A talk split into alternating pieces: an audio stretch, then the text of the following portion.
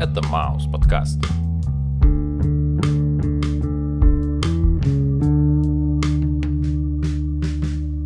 Привет, чувак. Йоу, Как твои дела? превосходно.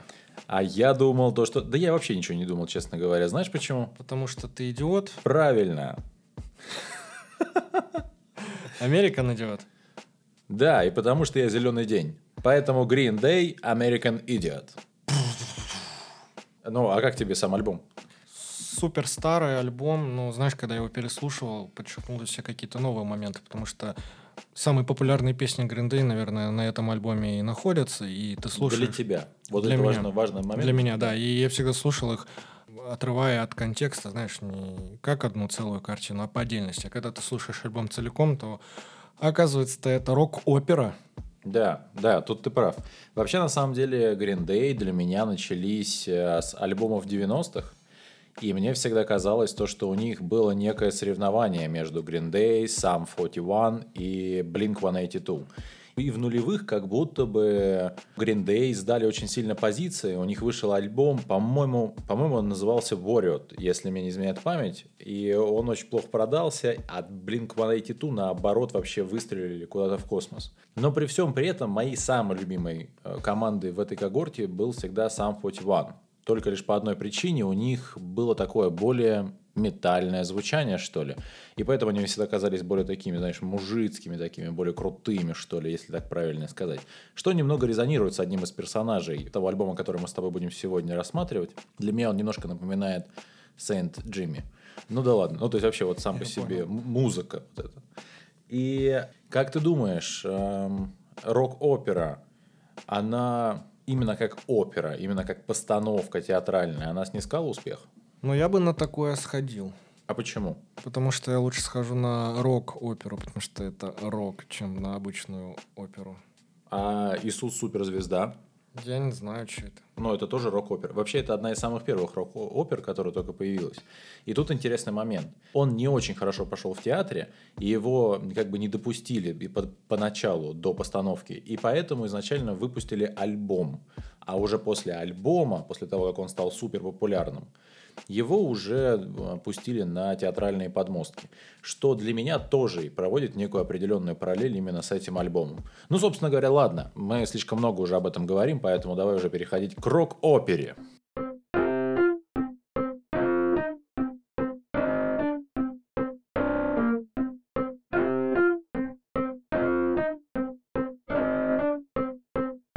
Итак, первый трек American Idiot. Политическая песня о том, что происходило во время президентства Джорджа Буша-младшего. И это само по себе не было не самое лучшее время для Соединенных Штатов Америки, так как в этот период власть над людьми захватили СМИ, а вокруг людей лишь только эпоха паранойи, которая в свою очередь создает средства массовой информации. И все это от лица некого лирического героя. По-моему, в фильмах про Джеймса Бонда был такой отрицательный герой, который все время говорил, чтобы управлять миром, вообще не нужны ни ракеты, ни патроны, достаточно, чтобы у тебя были газеты и телевидение. И тот, кто не угоден, станет никем в одну ночь. И, честно говоря, я сейчас где-то внутри себя вспоминаю про Джонни Деппа, который был условно сегодня очень популярен, потом обвинения, и после этого от него абсолютно все отказываются. Я могу сказать только, что я знаю, что его бывшая супруга навалила ему на кровать. Так как за этим судебным делом следил, по-моему, вообще весь мир, по-моему, там было объяснение, то, что это была ее собачка.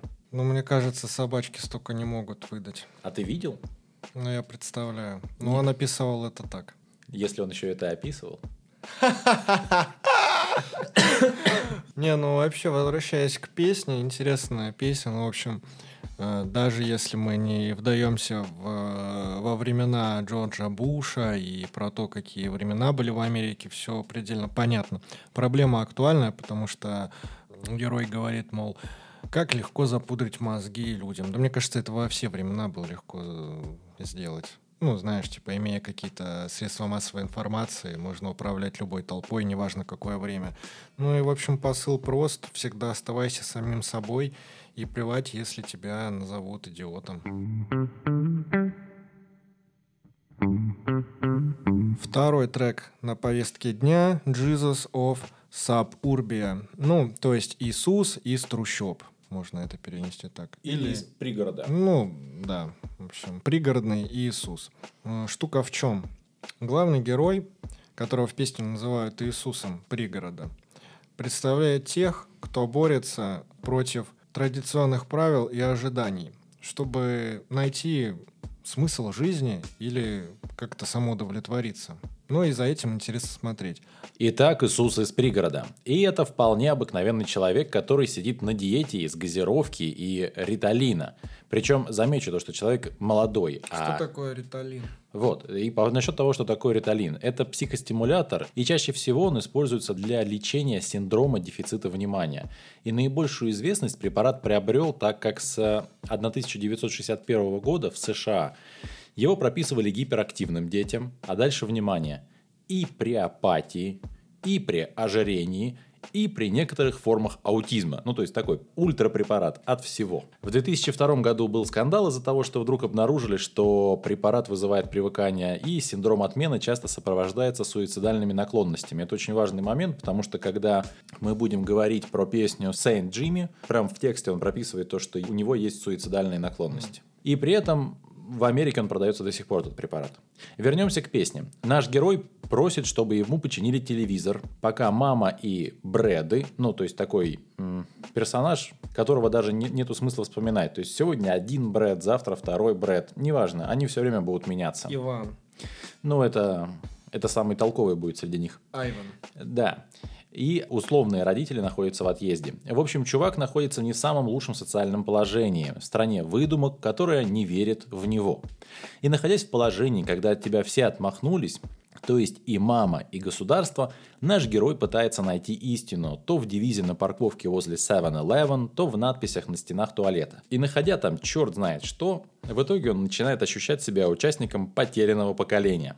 И дальше Иисус из пригорода покидает дом – пытается вырваться из этого общества и из этого мира соответственно. Интересный момент ты сказал по поводу того, что он пытается найти смысл во всем, э, туалетные надписи или то, что написано на заборе. Мне кажется, это граничит с шизофренией. Есть, кстати, интересный фильм, называется «Игры разума». Э, в главных ролях там вроде как Рассел Кроу. И штука в том, что некогда талантливый математик начал искать смысл в числах. В числах пытался расшифровать шифры, которые так, таковыми не являлись, а потом выяснилось, что просто он тяжело болен. Я тебе замечу, мы говорим про то, что главный герой находится на диете из газировки и риталина, а это психостимулятор. То есть, знаешь, его мозг очень активно работает, он пытается найти смысл абсолютно во всем. Ну и потом, если ты участник этого потерянного поколения, тебе все время приходится искать от кого-то совет. Тебе же не дают совет взрослые.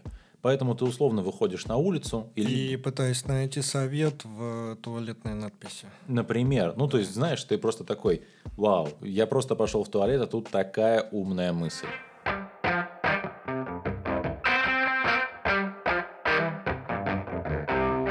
Итак, третья песня. Holiday. Песня очень задорная и воодушевляющая. А тем временем она о том, как классно уйти из дома и очутиться там, где есть протестные движения, и как хорошо, что он вообще решился на этот шаг. Но затем герой начинает замечать, как лежат десятки мужчин, обернутых в флаг, и в слове, что произносит представитель от Калифорнии, напрямую говорится про призыв к разбрасыванию бомб по всему миру, про убийство несогласных и про испытание огнем. А припев после этих слов как попытка стряхнуть ложь, что повисла на ушах людей, ибо в период отпуска от влияния сверху мы можем начать наши оставшиеся жизни. Словно, как только прекратится это влияние, мы сможем наконец-то начать жить. А, ну, а обернутые люди в флаг это, собственно говоря, военные. Ну да, их же хоронят. Да, да. И это якобы является отсылкой к... Эм, Ираку. Да, по-моему, к военным действиям в Ираке. Ну да, потому что Джордж Буш, они тогда активно воевали с Ираком.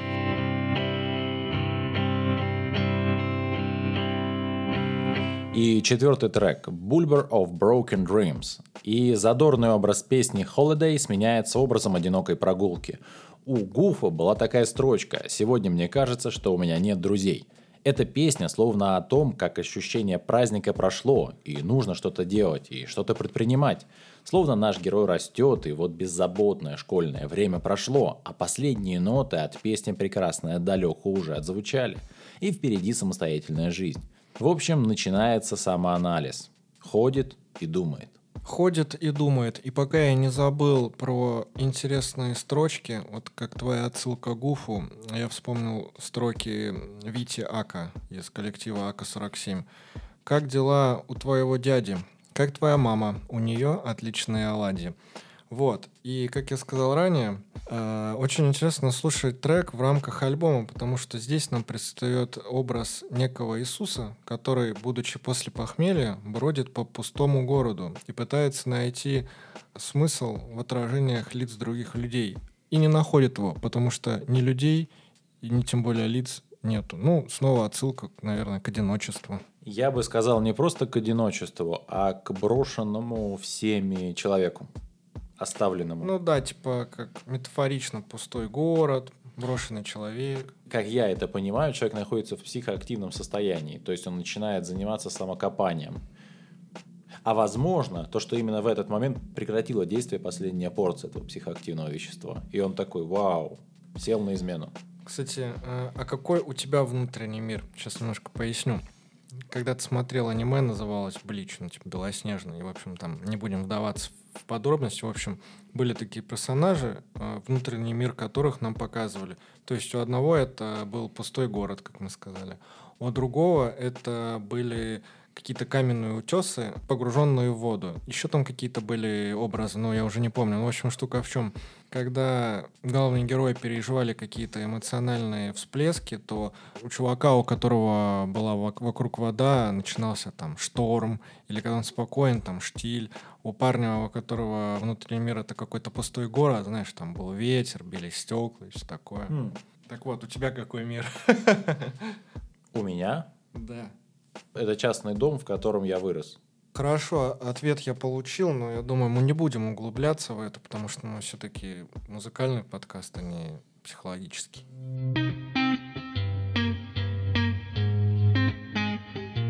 Следующая песня называется Are We Waiting? Ну, типа, неужто мы находимся в ожидании? Собственно, неужто мы ждущие, если такое слово вообще есть?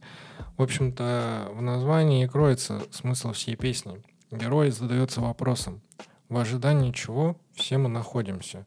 Может быть, в ожидании чуда или в ожидании конца света. Ну или просто есть люди, которые всю жизнь живут в ожидании чего-то и сами не понимают чего. Эта песня является продолжением прогулки в одиночестве, где самоанализ взял верх. И осознание того, что герой жил в обмане, разочаровывает и образ романтика Иисуса из пригорода разрушается на глазах.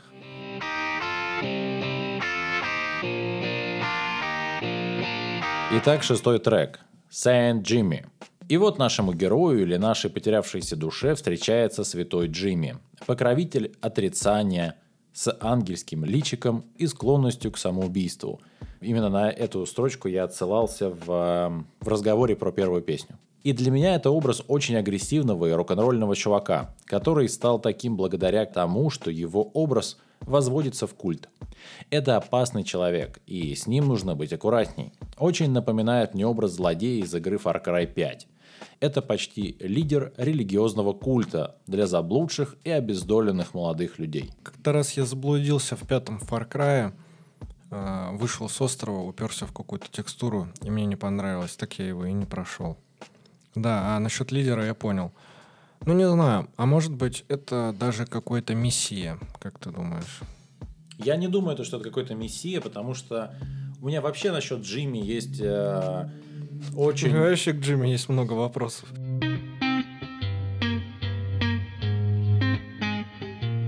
И следующая песня называется «Give me Novocaine», ну или «Дайте мне новокаин». Собственно, все банально и просто. Вот первый вопрос к Джимми. А даже не, не вопрос, а просьба. Джимми, дай мне новокаин, потому что герой уже устал терпеть боль, ну и все, что он до этого терпел. Ну, знаешь, новокаин как э, панацея от всех болезней. Обезболит и унесет куда-то вдаль. Возможно, даже аналогия ни разу не с новокаином, а какие-нибудь психотропные или наркотические вещества. Ну, вероятнее всего, я с тобой соглашусь, потому что, во-первых, наш герой действительно достаточно длительное время принимал, еще раз повторюсь, риталин, а, соответственно, он сейчас уже должен находиться, по идее, в стадии отмены. И он хотел бы что-то получить еще. Во-вторых, есть история о том, что Джимми злой, ну, он агрессивный. А как мы с тобой знаем, чувство злости очень неплохо лечит. измученным душам гораздо легче начинать друг друга ненавидеть, нежели чем смириться с чем-то, нежели чем простить. И образ вот этого новокаина – это не только какие-то препараты или еще что-то, но вполне вероятно то, что это разговор внутри одного человека, где он просит у своей внутренней темной части злобы, чтобы больше не испытывать это расстройство. Это расстройство от того, что там он был безразличен своим родителям, он был безразличен государству, он стал безразличен этому городу, потому что его даже никто не замечает. И вот он появляется, тот самый святой Джимми, который ведет за собой. Ну, в общем, у меня какие-то, по крайней мере, именно такие аналогии. Есть, правда, еще один интересный момент. Новокаин или прокаин – это препарат для местного обезболивания. То есть он точно не поможет унять всю боль. Он может унять лишь только в каком-то конкретном месте. И восьмой трек «She's Rebel» — это песня про девушку, в которую влюбляется наш герой, и она держит его сердце как ручную гранату. Обложка альбома иллюстрирует именно эту метафору. При этом ее имени мы не знаем, и именно так для меня должно и быть. То есть какая-то девушка вполне может изменить взгляд на жизнь и перевернуть все, что было, устроив революцию внутри человека. Иными словами, я искренне думаю то, что имя женщины здесь вообще не важно.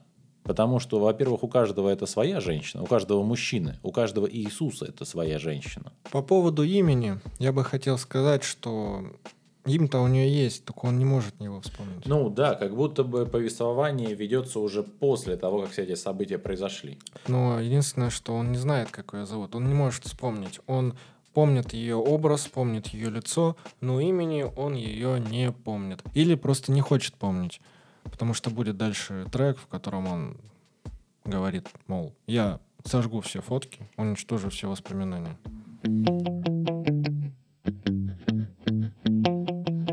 Extraordinary Girl. У этого трека первобытное вступление на барабанах. Словно мы говорим про то, какие именно чувства испытывает Иисус из пригорода по отношению к ней. И я так понимаю, что они уже вместе какое-то время, но начинают ругаться. И регулярно, так как герой вытирает ей слезы, а ей уже надоедает плакать. При этом он повторяет, что она необыкновенная девушка. В общем, это итальянские отношения. И Тут такой момент. Такие отношения не всегда долгосрочны.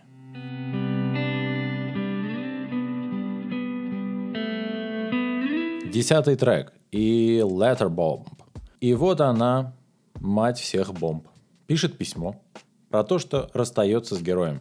Со словами, что ты не Иисус, и Джимми – это плод твоего воображения, а путь, проделанный из родительского дома, пустая трата времени – для меня это не сильно оригинально, потому что ну, это прям бойцовский клуб. Когда внутри одного человека в связи с его психологическими проблемами появляется некая новая личность, которая его спасает, оберегает, ну и как-то помогает выруливать жизненные ситуации и обстоятельства. Именно в этот момент я и задумался в первую очередь о том, что как будто бы на твоих плечах есть ангел и демон. И в какой-то момент ты обращаешься к демону. Ладно, я понял. Но мне больше понравилось сравнение с бойцовским клубом. Я вспомнил один интересный момент. Возможно, не только э, Джимми плод его воображения, а еще и его девушка. Потому что он не помнит ее имени, единственное, что он знает, это ее образ, что наталкивает на мысль, что это тоже некий плод его воображения. Собственно, в бойцовском клубе было точно так же. Ну, а следующий трек называется When September Ends, то есть когда закончится сентябрь. И интересный факт об этой песне я вычитал. В общем, э, Билли Джо написал песню о своем отце, который умер от э, онкологии 1 сентября 82 года. На похоронах отца Билли закричал и побежал в дом, после чего заперся в своей комнате. Когда его мать вернулась домой и постучала в дверь, Билли ответил, «Э, разбуди меня, когда закончится сентябрь. Ну, в общем-то, песня, посвященная отцу. И еще я помню, там был достаточно такой кинематографичный фильм. Не помню, как звали актера, не буду вдаваться в подробности, но там тоже была тема войны, знаешь, возможно, отсылки к тем временам, которые переживала Америка. Опять Ирак. Там вроде как в центре сюжета была парочка молодая, у которых были беззаботные деньки. А потом парень ушел служить. Не знаю, почему я вспомнил. Ну, может быть, потому что я очень много раз видел этот клип, когда в детстве смотрел там Бридж ТВ или еще какие-то музыкальные каналы. Для меня самая главная мысль в этой песне заключается в том, что невинность или детство проходит в момент, когда умирает тот, кто тебя защищает. А уже от чего этот человек уходит из мира, не так уж и важно. Потому что, как мы понимаем, девушка разбила ему сердце, очень важный для него человек. Джимми что-то там непонятное с ним происходит. А как нам станет известно чуть позже, с Джимми произойдет беда. И он останется по-настоящему один.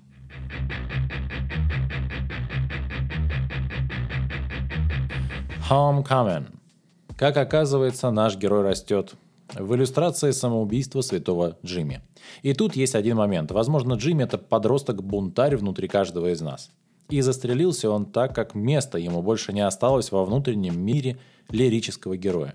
Ведь рутинная бумажная работа выводит из себя. И хочется все бросить и свалить отсюда подальше. В момент, когда идет речь про то, что никому не нужен и выпитые 10 чашек кофе, есть колокольный звон. Отдаленно напоминающий рождественский колокольный звон. Под военные ритмы барабанов, причем которые нарастают – так, словно у него начинает зарождаться вот эта решимость на какое-то действие. В общем, он так устал от этой странной жизни, что хочет домой, где его любят и ждут, так как это бывает на рождественские праздники и, собственно, возвращение домой.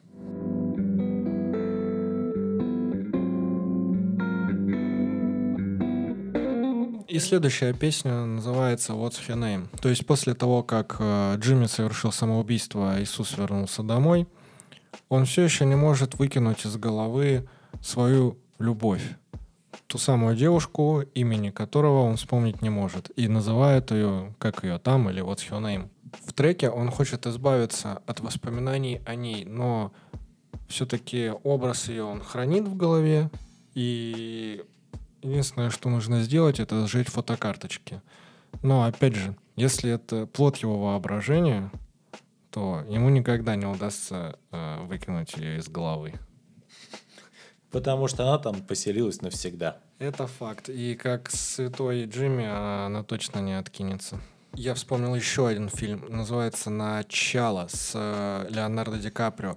Он не может выкинуть ее потому, что Леонардо Ди Каприо со своей командой забрались к нему в голову, пока тот спал, и через сон подкинули ему навязчивую идею о том, что у него когда-то была девушка, но имени они не придумали. Поэтому герой и мучается от недопонимания. А мне этот сценарий напомнил клип группу Viagra под названием «Биология». Там еще был Валерий Меладзе. Я помню трех женщин, что танцевали. Вокруг Валерия Меладзе. Или его там не было. Я помню трех женщин. Ладно. И альбом закончен, но у меня к тебе есть пару вопросов. Вопрос первый. Скажи мне, пожалуйста, кто такой Джимми, в чем причина его существования или несуществования? Джимми — это альтер-эго нашего главного героя, который и есть э, Иисус из трущоб. А он существует на самом деле или не существует? Ну, мне кажется, у каждого в голове есть этот э, святой Джимми. Просто вопрос в том, что он проявился из-за того, что главный герой употреблял всякие разные вещества. Вот и все. А мне это все напомнило фильм «Стекло», когда все ждали появления самой страшной личности. Итак, второй вопрос. Иисус из пригорода. Олицетворением чего он является? Вообще это простой чувак, знаешь, как э, большой э, Лебовский. Ну, друзья называют меня просто чувак. Вот. Но если копнуть чуть-чуть глубже, то Иисус — это среднестатистический подросток американский, вот того минувшего поколения, годов это там двухтысячных, вот что-то из этой оперы. И третий вопрос. Что в альбоме было первым? История поиска себя или политика? Можно схитрить и ответить это так. Конечно же, это политика, но через призму собственных внутренних переживаний. Я, кстати, с тобой не согласен. Потому что у них был супер неудачный альбом, и они скорее пытались снова забраться наверх. Поэтому я думаю, что это в первую очередь был поиск себя, особенно при условии того, что он там When September Ends. С другой стороны, если был неудачный альбом, и они снова хотели подняться наверх, на чем же можно хайпануть, как не на политике? Хитро.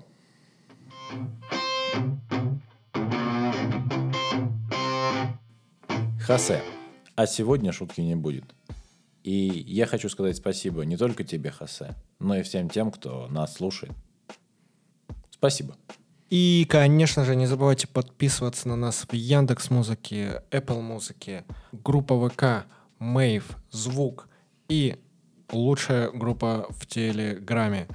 А с вами был, пожалуй, самый лучший подкаст про оперу Маус подкаст. А ты знаешь, то, что там еще в делюкс издании были дополнительные песни? Да, знаю. Это были дополнительные песни под названием... У меня есть, я их тоже разбирал. Too Much So Soon. А, еще была песня Shoplifter. Подожди, Too Much So Soon звучит как герой из японского аниме. Нет, скорее герой из э, какого-нибудь болливудского фильма.